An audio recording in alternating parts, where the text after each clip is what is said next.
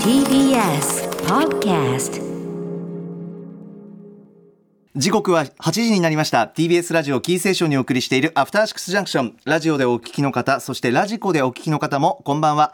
金曜のパートナー TBS アナウンサー山本匡晃と今夜のお相手は脚本家で映画監督スクリプトドクターの三宅隆太さんです。よろしくお願いします。はい、よろしくお願いします。ああやっと三宅さんお顔が見えるくらいにちょっと明るくなりましたけどモノクロかっこいいですね、画面がねありがとうございます。ズーム画面ね後でもう一回その顔のやつを消したやつを作りますね。もう一回作ってください？うん写真用にありがとうございます。番組公式インスタグラムに載せますので、はい皆さんチェックしてみてください。はい。さて番組では皆さんから今週のアトロク振り返るメッセージをお待ちしております。あの曜日の特集良かった。あのライブ最高だった。あの話何度も聞き返しましたなどなど、皆さんのハイライトもお待ちしております。メールアドレスは歌丸アットマーク tbs.co.jp 歌丸アットマーク tbs.co.jp です。ではこの後、三宅さんと一緒に1週間のアトロクプレイバックしていきます。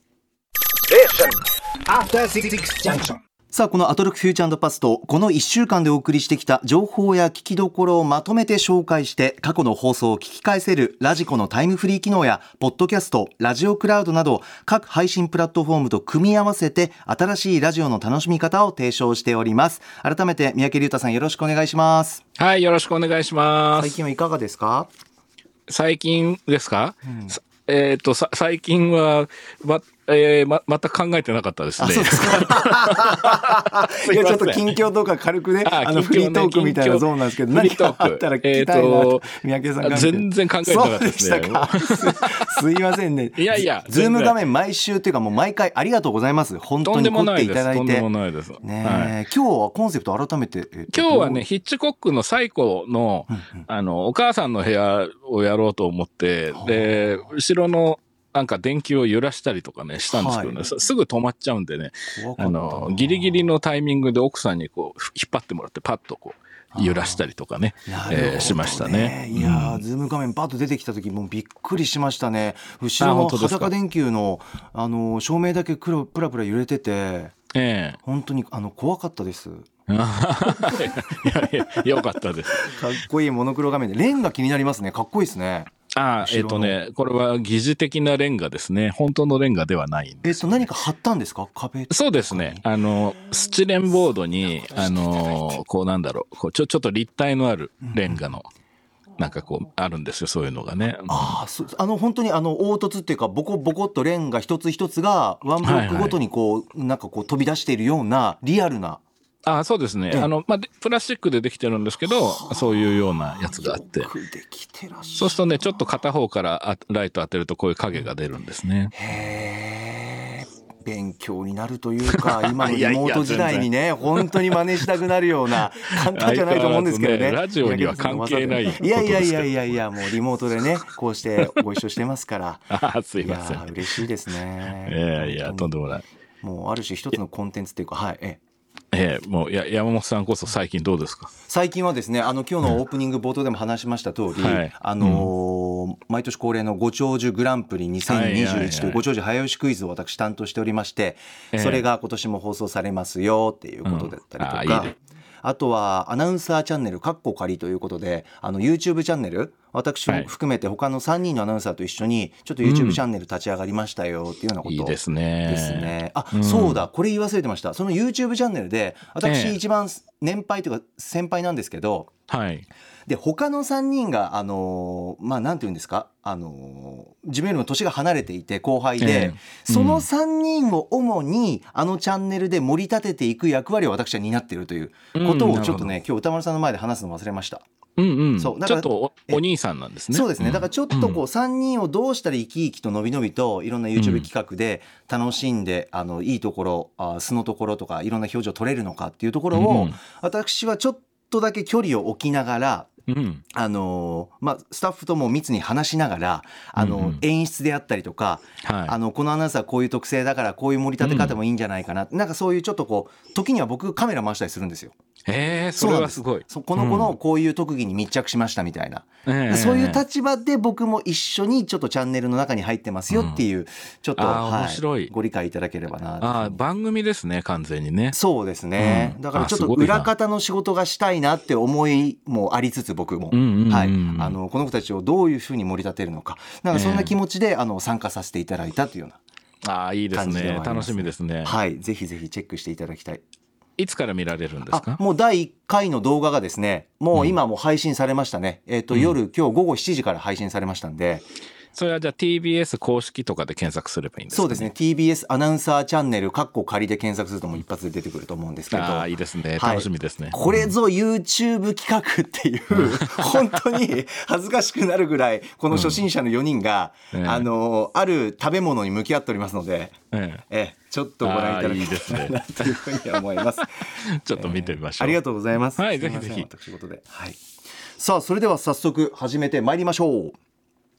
ここだけ聞けば1週間がわかるアトロックフューチャーパストパスト編12月13日月曜日からのこの番組のパストすなわち過去を振り返っていきます今夜も各曜日のアナウンサーが振り返りを行っておりますまずは13日月曜日です月曜パートナーの熊崎和人です。12月13日月曜日振り返っていきましょう。6時半からのカルチャートークは脚本家映画監督スクリプトドクターの三宅龍太さん。三宅監督が選ぶ今年のベスト映画を10作品紹介していただきました。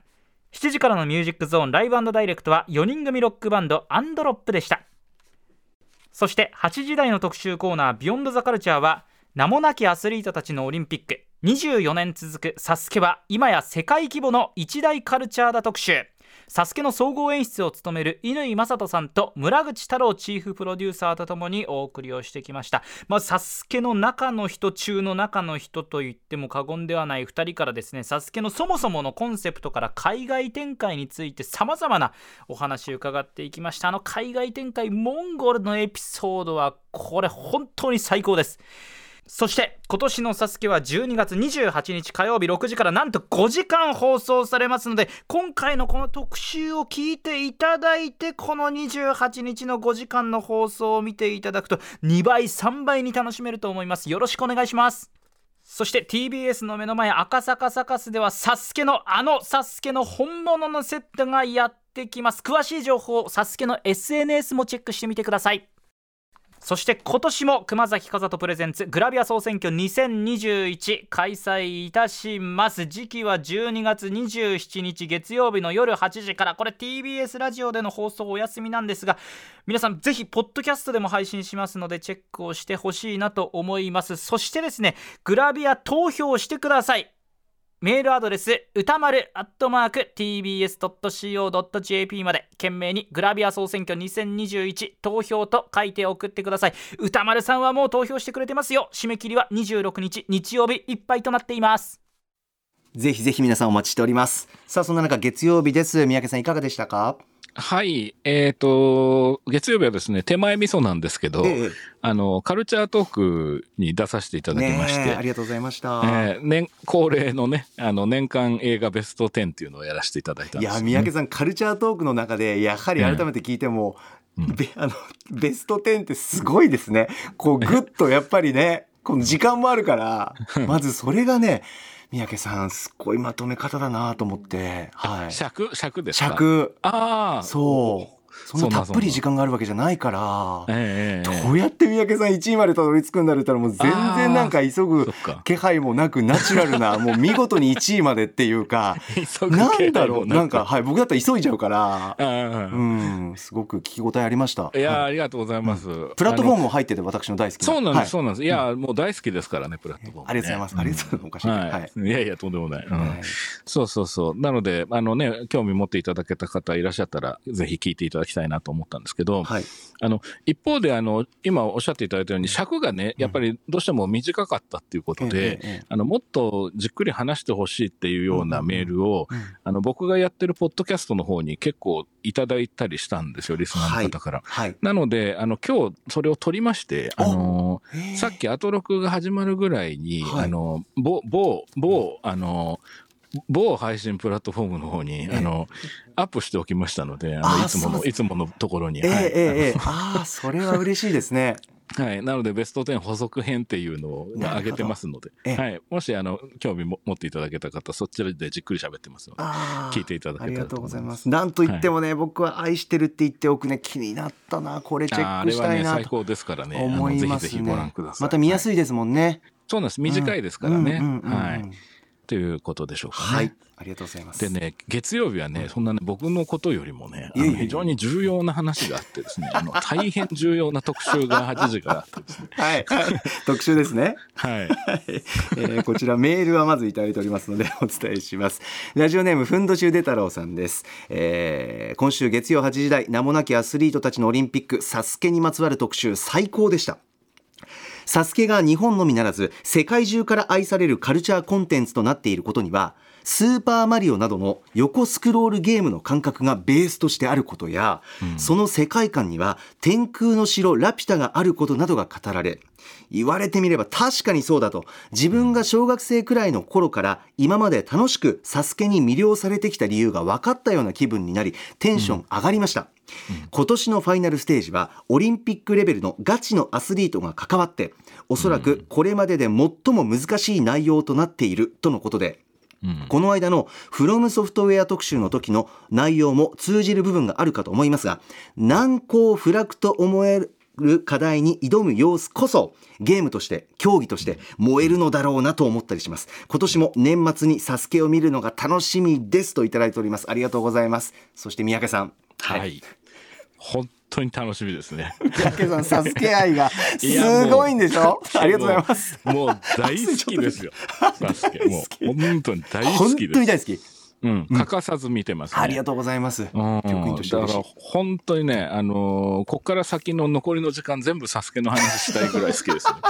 サスケ特集やってほしい三宅さんのも。いやう本当にね、ええだからね今回本当神回で、うんうんあの、乾さんとね、村口さんというのは僕にとって神なので、あのそういう意味ではね、えーものすごく貴重なお話いっぱい聞けましたし、ね面白かったそうなんですよ。えいいですか？少し喋って。お願いします。あのね熊崎さんがね、その実況を去年からやられてて、はいで、そのクワッドステップスっていう一番最初にこう、はい。ぴょんぴょんぴょんとこう、ね、あのなんていうのかな、そう、左右に飛んでいくやつっていうのを、えー実際にそのやってみたと、その見てみたと。で、はい。その、そしたら、あの、テレビで見てるのと違ってこうだったっていうような話っていうのは、現場の証言としてはものすごい重要というか、はいはい。あの、サスケファンとしてはね、あの、ああいうお話が聞けるとすごくやっぱね、立体的になってくるんですよね、その。うん。そうですよね。そうなんですよ。見る上でねこあここなんだこういうところなんだなっていうそうねそうそうそう。うん。でね、やっぱりそれが、しかも今度赤、赤坂サカスにね、まあ、クワッドステップスじゃないのかもしれないけども、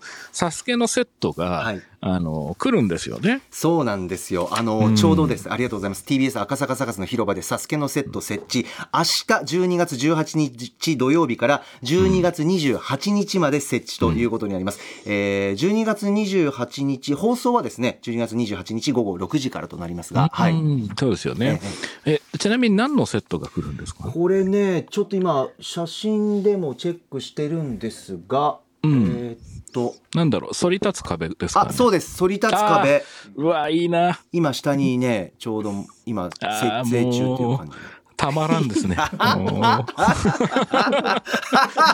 でも三宅さんこれじゃあお試しになりたい気持ちはやっぱりあるんですういや、もちろん、だけど、絶対無理なのは分かってるんですよ。もう、絶対無理なのは分かってるんだけど、もうすごい憧れがあでりますよね、も確かにここに立つだけでも、うん。そのもうサスケファンはじめご覧いただく視聴者の方っていうのは、こういう感じで、ね。この壁って見えるんだ目の前でっていうね、うんうんうんうん体感になるから。ね。だからそれを見てからね、放送を見るとまたね、うんうん全然印象が変わるんじゃないかなと思そううんでしょう。ねこれね。そうなんですよ。で、今回ね、その乾さんと村口さんのお話の中で、はいええその僕やっぱりすごく印象に残ったのは、あの、完全制覇をすることが一応番組上のね、最終的なゴールではあるんだけども、はい。実はサスケっていうのは、その出演者それぞれのサスケがあって、はい。あの、海外でリメイクされた忍者ウォリアーなんかは、その、どうしても対戦、人対人っていう風にうんうん。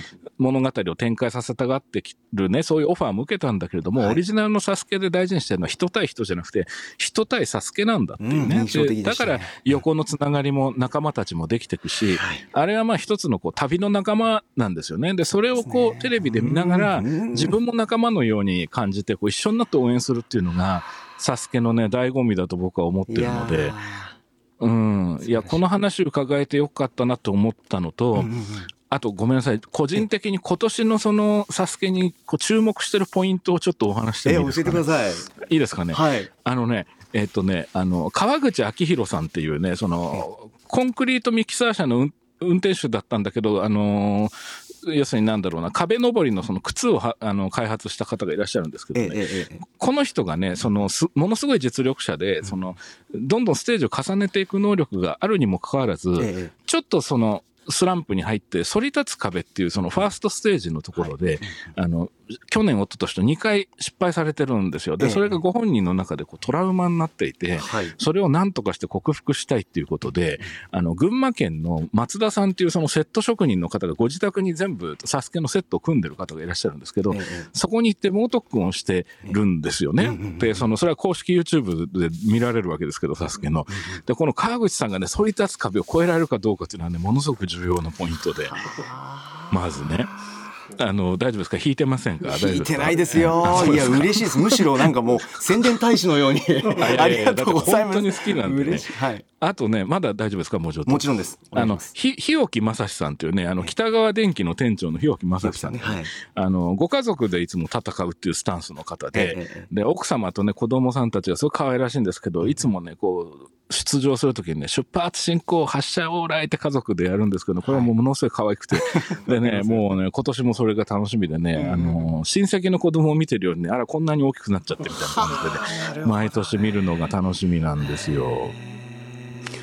まだ大丈夫ですか？もちろんです。まだ大丈夫です。か？えっと佐藤淳さんという方がですね、あの、レギュラーで出られてて、ここの方はですね、日本初のパルクール指導員をやられてる方で、はい。あのものすごい先のステージまで進められる方なんですけども、え今年の4月に実はですね、右足のアキレス腱を切っちゃってるんですよ。ええええその佐藤淳さんが。それで、リハビリを重ねて、8月にリハビリが終わってるはずなので、そこから短期間で多分今回のサスケに向けてもうね、多分体作ってらっしゃると思うので、こう佐藤淳さんがね、どういうふうにアプローチするかっていうのもね、見どころだと思いますね。数。ヶ月でまたね立て直して戦いに出たっていうことですよねサスケにね。そうなんですよねはい。で、まあ、締めとしてはですね、やっぱええりその、サスケくんこと森本裕介さんのはい3度目の完全制覇があるのかどうかで、今回ね、番組サイドとしては、この森本さんに簡単に3度目の完全制覇をね、なされないように、そのファイナルステージを組み替えたっていう話なんですよ。でうんで番組対事実上森本さんなんだっていうようなことをおっしゃってて、これはちょっとね、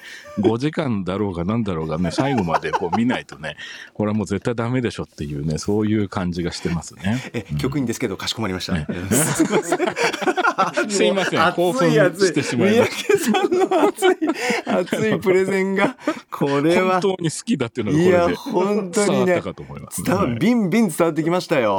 はいそうですか。失礼いそうでたしますした。かこれはね三宅さんのねまた新たなと言いますか改めてと言いますか。これはもうじゃあ三宅さん一大イベントですねこの放送はいやもう大サスケのね変ですよ。もう,、ね。えもうもう楽しみでしょうがないですね、うん。今年のサスケ改めて第39回になりますけれども12月28日の火曜日夜6時から放送。でさらに改めてですが TBS 赤坂サカスの広場サスケのセット。明日12月18日土曜日から28日までセット組まれますんで、えーぜひともお試しください。ということでございます。三宅さんありがとうございました。ありがとういやこちらこそ、はい、さあそれでは続いて14日火曜日参ります火曜パートナーの宇垣美里です。12月14日火曜日振り返ります。6時半からのカルチャートークは、私、宇垣美里が、あ僭越ながら今年これを読むまでは、年を越せないというおすすめ漫画を紹介いたしました。どいつもこいつも景気がいいぜっていうのを第一条件に選びました。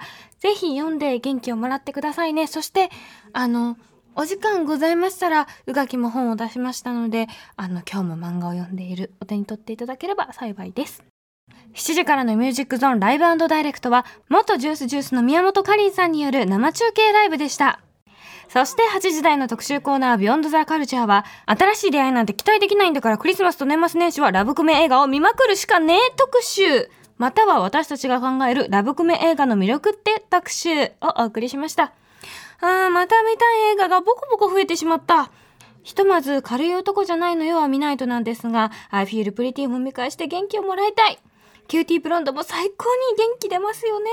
プラダを着た悪魔もクレイジーリッチも最高にツヤツヤな女の子たちを見ることができるので、うーん、ラブコメってやっぱり最高はい、そんな火曜日です。三宅さんいかがでしょうか？はい。えっ、と、すいません。一つ先ほどの話で訂正を入れさせてくあ、ださい。お願いします。はい。えっ、と、サスケのね、その、レギュラー出演者の出場者の、はい。川口さんのお名前をですえねえ、僕、秋広さんっていうふうに申し上げてしまったんですけども、はいええ友広さんが正しかったですね。私のミスです。大変申し訳ございとんでもない。川口智弘さんでございます。智弘さんですぜひはいぜひ注目ください。はい、すいません。いえいえ。えーで、火曜日ですけども、はいあの、カルチャートークのゲストがですね、あの、ゲストがっていうか、宇垣さんですね。そうでしたね。そうそう。で、宇垣さんのね、ベスト漫画みたいな感じでね、うんうんうんあの、紹介されてたんですけども、はいこれはね、宇垣さんがね、漫画評論本の今日も漫画を読んでいるっていう本をね、はい出版されたんですね。で、僕も早速買って読んだんですけども。あら、今現物があの。えーそうなんですよ。で、これ、まあ、モノクロに今画面になってるんで、なんか違う本みたいに見えてるかもしれませんけど ム画面がね、今今日、凝ってくださったから。そう、はいこれの帯が強烈でね、正直寝てないって書いてあるっていうね。本当だ、漫画に炸裂。はい。そのぐらい漫画を読んでらっしゃるということで。あのね、僕すごく面白くよ読みまして、はい。で、その上で、その、やっぱりこう文章で書かれることで、その伝えられる表現というか、その、まあ、ある種冷静な部分も当然あると思うんだけども、はい。その放送の中での宇垣さんがちょっとこう興奮気味に語ねる、その、ねね。言葉でね、語るっていうのはまた別の種類の評論とい。うか、紹介だと思うので、これはただダブルで楽しめるっていうのがね、面白いかなと思うので。です。から本だけじゃなくてねやっぱり立体的にねこうあこういう温度なんだってこういう語りでっていうことですよね。そうなんです。味わい深くなるっていう、そうなんですよ。うんうんで、実はその、お話しされてるバックに、はい。あれ、なんていう曲名かすいません。ちょっと存じ上げないんですけどええ、うがちゃか、うがちゃかっていう曲ありますね。流れました。はい。なりましたね。あれが、あの、宇垣さんが、あの、なんていうのかな、入場曲じゃないけど、ご自分でセレクトされたって言うんだけど、これ、これがね、かかってる間ずっと喋ってる感じが面白いので、あの、タイムフリーがいいなと思うんですけど、はい。さらに言うと、このうがちゃかが話してるうちに、一周目が終わって、で、ちょっと間ができて、あ、じゃあ BGM 変わるのかなと思ったら、2周目のうがちゃかわかります。三宅さん。そこツボですよね。そうそう、あそこね、そこ結構ねついてくるのよね。何秒かちょっと空白があってから またまたね始まったっていうねあそこがいね結構ツボでしたねブルース・ウ今ェイドのウガチャがこれで笑わせてもらうとは思いませんでしたね。最高なんでねこれ最高でしたはぜひねあのタイムフリーで聞いていただいたらいいんじゃないかなと。思います。はい。います。でさらに言うとその後に多分これポッドキャスト残らないんだと思うんですけどええその6時台の最後のところにこううリスナーさんからのメールに答える形で宇垣さんの漫画紹介の続きの部分があるんですねなので、まあ、こちらもセットで聞かれるのがいいと思うので、まあ、やっぱりタイムフリーかなというふうにそうですね思います。。ありがとうございはます。とんでもないです。えーで、その上で特集ですかね。はい、こちら、えーメールいただいております。ラジオネームポンコツ D2 さん。ときめきが多い人生が実りの多い人生だ。ジェーン・スーさん、高橋義明さんを迎えた火曜日のラブコメ映画特集の冒頭の言葉に目を見開かされました。SF アクション映画を選びがちだった自分ですが、特集を聞きながら思い返すと、少しずつですが、ラブコメ映画も見ていたことを思い出しました。ラブコメ映画では最初に頭をぶつけがち。何かあるとサウザンドマイルズが流れてくる。ラブコメ映画の定番に腹を抱えて笑いました。他にも金言ばかり。笑って年忘れの最高の特集でした。自分はロングショットが見たくなりました。ということです。三宅さんいかがでしょいや、最高に面白かったですね、うんこの特集は。うね楽しそうでしたし、うんはい。で、まずね、やっぱりその歌丸さんとスーさんと吉明さんっていうのはね、やっぱこう、お付き合いが長いっていうのもあってはい、三、人揃うとね、こう、まずね、現場が同窓会っぽい感じになってくるんでしょうかね。幸せな気分になるんだよな、うんね、その感じがね、聞いててまずすごい楽しいですよね。間違いないお三方。そうなんですよね。で、一方でそのラブコメっていうとね、どうしてもすごくハッピーなイメージがありますし、まあハッピーな気持ちになりたい時に見るジャンルだとも思うんですけども、はい。あの、どうしてもその、まあ、かつてのラブコメっていうのが、やっぱりこう、ある一つのゴールっていうのにどうしても向かっていくと、男女の恋愛。はいで、その、それが成就するっていうことこそが正しいのであるっていうような形にどうしてもなっていた。だから、その辺がジャンルとして無邪気ではいられなくなった時代に入ってきてるんじゃないかって。だからこそ、新作がどういうアプローチをしてるかっていう、でも堅苦しくなっちゃうとラブコメじゃなくなるっていうことで、はい。ここがすごく大事だなっていう切り口で入ってったんですよね、まずね。ねうん。でね、これがね、やっぱりね、今回すごく面白かったのがね、あの、スーさんが、えあの、ジェーン・スーさんがね、その、はい。あの、脚本というキーワードで、あの、語る瞬間があるわけですね。でこれはね、あの、非常に珍しいことだと思いますし、あと、スーさん実は脚本家でもいらっしゃるんですよね。その、ええ。他局のテレビドラマですけど、脚本書かれたこともありますから、でスーさんが脚本という切り口でそのラブコメを語ってらっしゃる瞬間っていうのは、これちょっと聞聞きどころかなっていうことと、えあとその、吉明さんこの番組ではね、その、音楽について語られること多いですけども、80年代ラブコメのね、もうあの、まあ、ものすごいお詳しいから、はい。やっぱりその今回は実はラブコメの肝はダイアログなんじゃないか、セリフなんじゃないかっていうようなね、えーことをおっしゃっていてね、あの、総じて今回のお話っていうのは、作劇に関するお話になっていたなと。えええいうふうに感じました。歌丸さんのお話も含めてね、うん。その例えば嫌なやつがいいやつに変わる瞬間っていうのはラブコメでね、すごく見どころだよねっていうようなことであったりとかね、あとその若手のキャストの登竜門でもあるっていうことであったり、あとまあ日常生活では見られないときめきとかね、そういうものが表現されているっていうようなね、まあ作劇の話っていうのが多くてね、そういうのも関心ある方はね、今回楽しめるんじゃないかなと思いましたね。そうかそういう目線っていうか改めてそういう聞き方でっていうことですよね。う作劇なんですん。ねかなと思いましたね。うん。うん、でお二人が進めてらっしゃった3本の映画っていうのは「ロングショット」っていう作品と「I Feel Pretty」それから、えー軽い男じゃないのよ」という3本は僕も見てるんですけども、はい。どれも本当にめちゃくちゃ面白い現代ならではのラブコメなので。ああそうですか。そうなんですね。へうーん、だからぜひこの皆さんのトークを聞いてから、配信とかねそのサブスクとかで見てみるとさらになんだろう理解も広がるというかうん。じゃないかなっていうふうに思いますし、はい。あと、この特集も実はお二人が、あのー本を出されたんですよね。はいこの、このテーマで。ええうん。そうなんですよね。だからまあ、そこと3つ合わせて、こう読んだり見たり聞いたりっていうような形で、えー多面的に捉えていくと面白いのかなというふうに思いましたね。ラブコメってあんまり積極的に僕摂取しない方だったんですけど、ええやっぱりねお三方の話聞くとねああそういう考えそういう見方そういう目線でとかそこ楽しむんだってやっぱりワクワクして見たくなりましたよね。うなんですよね。がもうシンプルな僕の感想で、ああうん。新しいあのジャンルに踏み出すきっかけっていうか、うん。えーいいものなんだなーっていうね楽しみ方が分かる特集でもありましたんでああ、確かにそうですね。えーそうか。山本さんはあんまりラブコメ見ない感じ。私はもう主にホラースリラーやっぱりそっちの方だったりとかまあいいとですよね。いい、いいいい趣味じゃないですか。本当にすみません。なんでね僕でも感じたっていうすごい特集でした。はい、ぜひ皆さんあの聞いてみてくださいという。はい。さあ続きましては15日水曜日です。水曜パートナー日比真央子アナウンサーに代わりまして TBS アナウンサー駒田健吾です。12月15日水曜日を振り返ります。6時台カルチャートークはカルチャー度数かなり高めというウイスキーカティーサークの文化的魅力についてバカルディジャパンの柴田宗則さんにお話を伺いました。私もウイスキーファンでありますけれども本当に美味しかったです。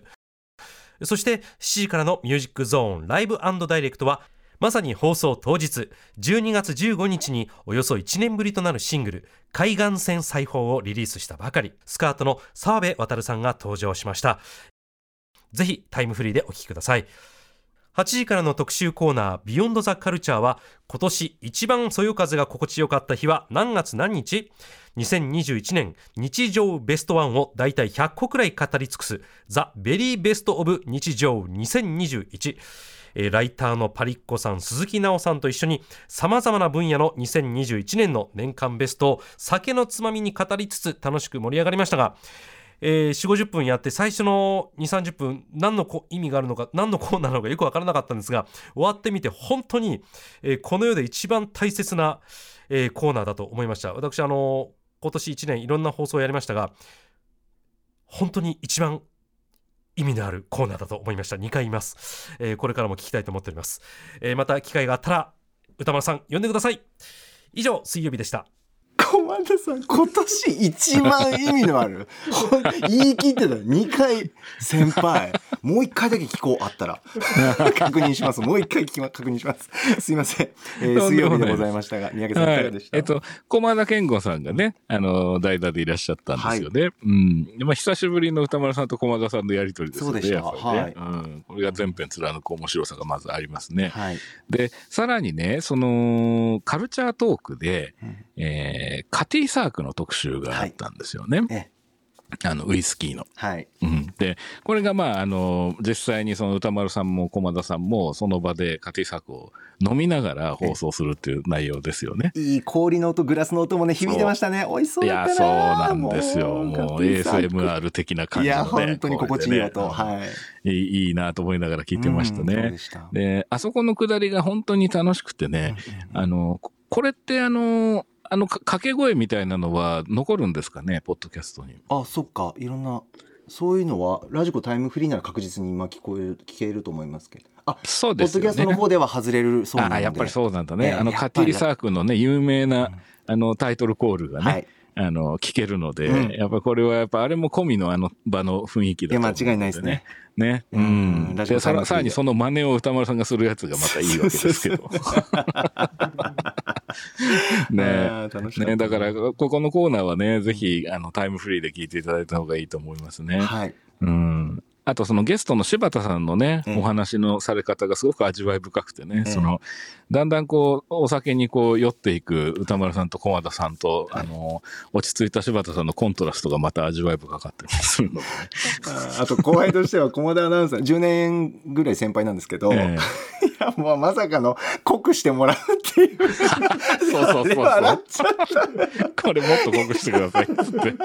本当に。ごがん番組スタッフさんがね入れてくれたね,うん。ね。そうもうちょっと濃いのいいですかって。ガンガン濃くして。しかも歌丸さんが描写してくれてましたけどあのウイスキー入れて全然混ぜずに上にウイスキーが溜まった状態でもうなんかストレートとかロックで飲みたかったんだみたいなね。うん。心理描写もなんか伺えるようなはい。水割りが水に溶けてく上のね、上の部分をね、上澄みをまずジューって吸うっていう。あそうそうそうでしたねそう、あそこ笑いましたね。いやうん最高でしたね最高でしたね。うんはい。で、その上で、その、その後にですね、リスナーさんからのメールを紹介するコーナーのところで、そのウイスキーのジャケ買いっていう話になったんですよ。ラベルのセンスは重要ですよねって。まあ、ええええカティサークルのラベルかっこいいなって話から始まるんですけど、うんうんで、この時にね、あの、歌丸さんがね、レコードのね、ジャケ買いの話をされたんですね。はいで、これ結構いろんなところで歌丸さんおっしゃってて、その、レコードを、その中身を聞かずに、その、き記者が出てるジャケは間違いないっていうふうにね、あのーいう話が出てきて、で、この時にね、駒田さんがさらっとね、あの、ミスタービッグのリーンイントイットみたいな感じですかっていうふうにおっしゃってね。でね、これ僕はね、あの、ちょっと拍手しそうになりましたね、聞いててね。はあ。ええ。はい。あのね、すごくインパクトのあるモノクロのその、実際にあった1895年にフランスのモンパルナス駅っていうところで起きた、その機関車がこう、駅舎を突き破ってこう、地面に突き刺さるように、あの、こう、チューブラリンみたいになってる写真があるんですけど、まあこれを使ったジャケットなんですけども、へうえん、そそれがすぐ浮かぶあたりにね、やっぱ駒田さんのその、いや本当に詳しいんだな。そうそうそう音楽好きと言いますか。ええ。ね、うん、これだ駒田さんの音楽の話もまたね、聞ける機会があったら聞いてみたいなと思いましたね。なかなかさらっと出るようなあれではないというね、うんあそこは。と思いましたねそんなとこまで拾っていただいてありがとうございます。いや、とんでもないです。はい。で、その上で、ビヨンド・ザ・カルチャーですかね。はい、8時台こちらメールいただいております。えーラジオネームスナックひまわりさんです。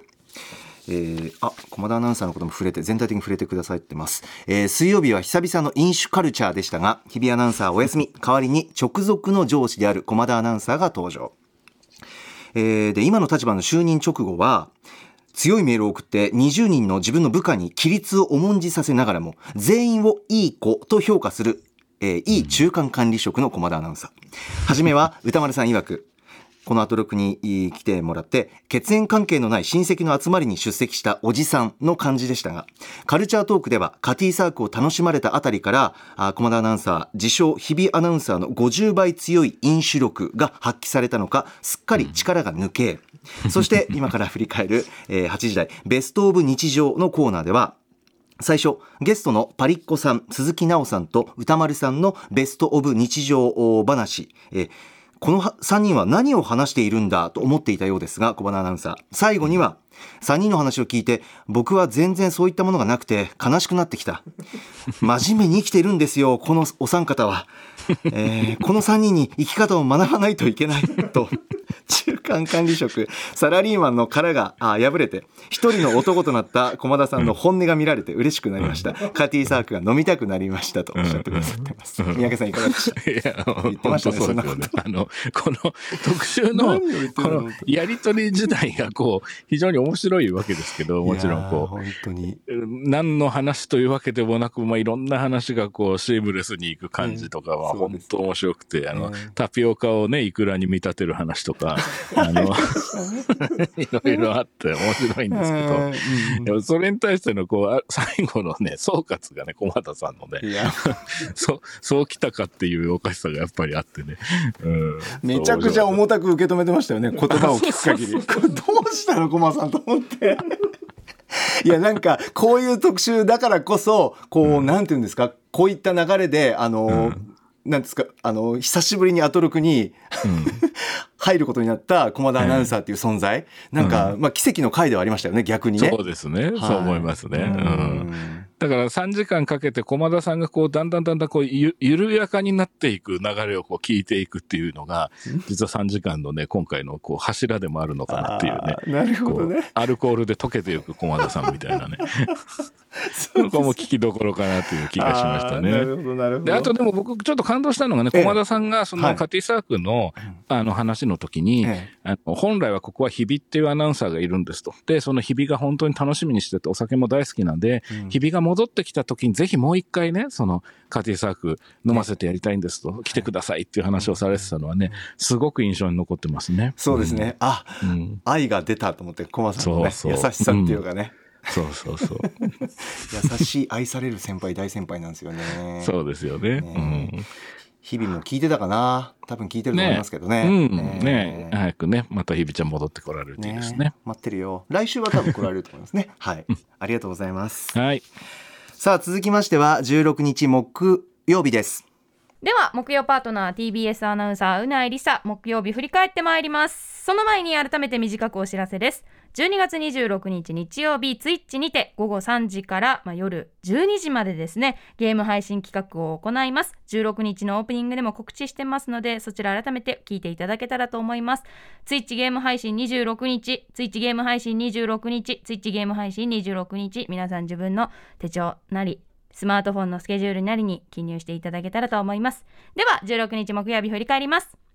6時30分からのカルチャートークは格闘ゲームの自宅諜報員白水さんが登場今年最も注目するイベントとしてプロゲーマーの梅原さんが企画する大会獣道についてお話伺いました12月30日朝10時から4回目のね獣道が行われるということなのでぜひ皆さんご覧くださいなんかその告知動画を見たら今回採用されてるタイトルが「ストリートファイター 2X」だったり「ドドンパチ」だったりやっぱこう昔のアーケードゲームをいまだにやってる人たちの戦いなんですよ。だからそのインタビューに答える人たちがもう普段はサラリーマンとしてもう十何年 20, 20年ぐらい勤め上げてる人たちが少年の時のような気持ちに戻ってガチンコ勝負するみたいな。なんかねそのね感じがねすごくいいのでぜひ告知動画見ていただきたいです。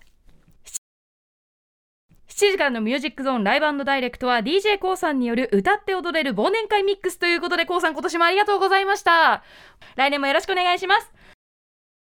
そして8時台の特集コーナービヨンドザカルチャーは番組ゆかりのゲームジャーナリストゲームライターが選ぶ個人的ベストゲーム特集でした。ゲームジャーナリストのジニさんとゲームメディアオートマトン編集者でライターの黒沢由紀さんに、まあ、それぞれの今年のベストゲームをご紹介していただいたんですけれどもやっぱりなんかいいですね。こうその人の好きなゲーム性っていうものが浮き彫りになるので全然こう違ったなんだろうこういろんなものを見た上でみんなが好きそうなベストゲームを紹介してもらうんじゃなくてその人の好みがもうふんだんに盛り込まれたベストゲーム紹介してもらうとこうもなんか全然違うものが出てくるんだなっていうのも感じましたし聞いていてとっても楽しかったです。また来年もぜひ面白いゲームたくさん教えてください。以上木曜日でした。はい、三宅さんいかがでしたか？はい、木曜日、あの、カルチャートークで、ええ。あの、白水さん、えっと、格ゲー諜報員ですね。いいですよね、白水さんで、ええこう、ネットを駆使し自宅にいながらにして世界の格闘ゲーム業界の勢力図を見通すっていうね、はい。うん、すすごい肩書きというかね、すすごい役職だなと思うんですけど。すね。パンチ企業さん。はい。そうなんですよね。でもすごくね、いつも楽しく聞いてるんですけど、ねうん今回白水さんがね、持ってこられたトピックっていうのは、その獣道というイベントで4回目だということでね、えそのプロ格闘ゲーマーの梅原大吾さんが主催の、あの、エキシビジョンマッチっていうことですよね。12月30日開催ということで。で、これあの、今回ね、僕はあの、ゲーム弱者なので、こうゲ、ゲームの話だけされちゃうと分かんなくなっちゃうなと思って、ちょっと緊張しながら聞いてたら、白水さんが、うんそのこう、こういう人とこういう人が今回戦います。で、またここの試合はこういう人とこういう人が戦いますっていうふうに、さっきの、あの、サスケじゃないんだけれども、はい。その参加する人のうんちょっとバックストーリーというか歴史というか、そそのドラマとしてお話しされたんですよ。で、これがね、すごいね、イメージしやすいっていうか、はい。興味持ちやすくてね、うんあの、僕なんかはね、すごい助かったっていうかね、あの、面白かったなと思いましたね。そうですよね。ちょっと窓を開いて、あの、くれたような内容にしてくれましたよね。カルチャートークでね、ここでね。そうなんですね。あの、こう、ぷよぷよテトリスのね、そはいの神と呼ばれてる雨宮太陽さんと、その雨宮さんの連勝記録を止めた神殺しのカズさんという方がいらっしゃるっていう、そのすごい話になってんだと思って。改めて聞くと面白いな。劇画の世界だなと思って、こう これはちょっと見たいっていう。戦いだよな。そうなんですよね。で、これあの、ツイッチのね、梅原さんのチャンネルで見られるということでね、はい。あの、すごく興味深いなと思いましたし、はいあと白水さんがね、そのゲームのメーカーのね、あの、名前をおっしゃる時の、その言い方に、うんこう、ちょっとこう、格ゲー諜報員としての教授を感じましたね。あの、ここも実はね、聞きどころじゃないかなと僕は思ってた カプコン様、ケイブ様、セガ様っていそうだ、ねそうだ。そう。じわじわ来ましたね、それ。そうそうそう確かに。素晴らしいと思ってね、うん聞いてましたけどね。うんうん。はい。カルチャートークでございました。はい。えーで、 Beyond the Culture ですかね。はい、うん Beyond the Culture、僕はね、もう本当に、なんかもう、ジニさんも、もういつものことが安定感といいお声と、ええ黒沢さんも、本当にお二人ともなんか、ピュアで楽しそうですごく、なんかいい特集でしたね。うん。わかりますね。僕僕もそう、全く同感ですね本当。ですか？ええうん、いやこれもだから実はあの今日の話はなんかつながってるのかなと思うんですけど、ええすごくやっぱりこう何かに挑むとか望んでいく時の、はい。そのその人の思いというか、うんそこにやっぱりこうドラマがあるというはか。はあのだからジニさんと黒沢さんが今回おっしゃってたお話っていうのはもちろんその新しいおすすめのゲームの内容とか情報的なものもあったんですけど、はい。情緒の部分が非常に大きかったなっていう印象があって、でやっぱりその個人的な、その、なんだろう、記憶であったり、経験であったり、まあ、それがゲームにどう向き合ってるかっていうお話でもあったので、そうなんですよね。だからそれはね、僕は聞いててものすごく面白かったですし、あとね、黒沢さんのお話で印象深かったのが、黒沢さんもともとは、そのテレビの制作会社にいらっしゃったっていうんですね、働いてらっしゃった。うんで、で、ところがまあ、そのご自分がテレビっ子として育ってきてなかったから、その社員の人たちがすごくテレビ愛がいっぱいあって、まあ当然といえば当然なんですけど、まあそのリスペクト感っていうのは感じながらも、こうバッチリ馴染めないモヤモヤ感みたいなものもご自分の中にはあったと。で、えー会社をお辞めになって、それでまあゲームのね、そのライターであったり編集であったりっていうような世界に進まれたっていうお話でしたね。うん、で、こういうそのバックストーリーを聞いた上での、じゃあどういうゲームをお勧めされるんだろうっていうのは、やっぱりその、聞きながらこうワクワクはしますし、繋がってくる部分も多分にあるんじゃないかなと思うんですよね。あーなるほどねそういうお人柄とか経歴とか、まあ、そういった感情に触れながらのおすすめだったから余計なんかこうね聞き方もっていうそうなんですよねそ。うかん。で、まあ実際その黒沢さんが進めてらした、その、アンパッキングっていう、こう、荷ほどきをしていくゲーム。はいうん、これは面白そうでしたね。面白そうだったし分かりやすい説明ででしたし誰でもなんか楽しめそうですよね。ね、うん。でなんかしかも引っ越したばっかの家に積まれた段ボールを開けて中身を正しいところに置いていくっていうゲームらしいんですけど、うんうん。それだけではなくて実はそのその人がの人生ですね。子供の頃から家族と引っ越したり なんか大学行くから一人暮らししたり、結婚してまた新しい家族ができたりっていうこうそのゲームの中の人物の人生の引っ越しというか人生の二ほどきっていうものをこうだんだんやっていく。でその中で子供の頃のぬいぐるみがだんだんこう汚れていったりとか、あのそういうのも出てくる。でそれをじゃあどこ置くかみたいなことを考えて いくゲームこれは素晴らしいコンセプトのゲームだなと思いましたね。そうですよね。しかもまあだから例えば年末これからやってきますけど大掃除した方でも経験あるんじゃないですか。あのあなんか奥探ってったらこんなもん出てきたなみたいな。あじゃあこれ片付けようか捨てようか取っとこうかみたいな。そういう感情の連続にもなるんだなっていうねこのゲームそうそうそう思いますね本当にそう思いますね。面白そうだった。いや、面白そう。で、ジニさんはね、バトルフィールド2042っていうシューティングゲームを推薦されたんですけども、この時にね、ジニさんがね、すごく面白いことをおっしゃっていて、はいその、このゲームはその、一人称視点だから、画面に映ってるのは自分ではなくて自分が持ってる銃であると。そうですねそれを見てる時間が一番長い。で、これをその、えーウェブ上でね、やっていくときに、銃だけを見てる人間同士がそこに集まってよくわからない戦いに興じてる時間に幸福を感じるっていうふうにジニさんおっしゃってて、これはすごい面白いなと思いましたね。うん。ちょっと感動的だなと思いましたね。これ確かに伺ってね。あの要するにこう画面でだからその自分がこう銃を持って進んでいくゲームなんだけどその手元の銃だけがね手前に映っていてでずっと進んでいくって進めていくゲームなんですよね。だから銃だけ見てるってそういうことですよね。そうなんですよ。はい。歌丸さんにしか分かんないかもしれないですけどっていうね。歌丸さんとの通じ合いも楽しかったな。おっしゃってましたね。うん。ねえいやー最高の特集でございました。多幸感と言いますか。ぜひ皆さんチェックしてみてください、さあということで本日振り返りで紹介した各コーナーラジコのタイムフリー機能やスマホアプリラジオクラウド Amazon ミュージックなど各配信プラットフォームのポッドキャストでもお楽しみいただけます。以上ここまでパスト編でした。この後は来週1週間のアトロクの予定まとめてお知らせします。では来週1週間のアフターシックスジャンクションの予定一気にお知らせします。まずは20日月曜日。6時半からは新潟在住の覆面プロレスラースーパーササダンゴマシン選手。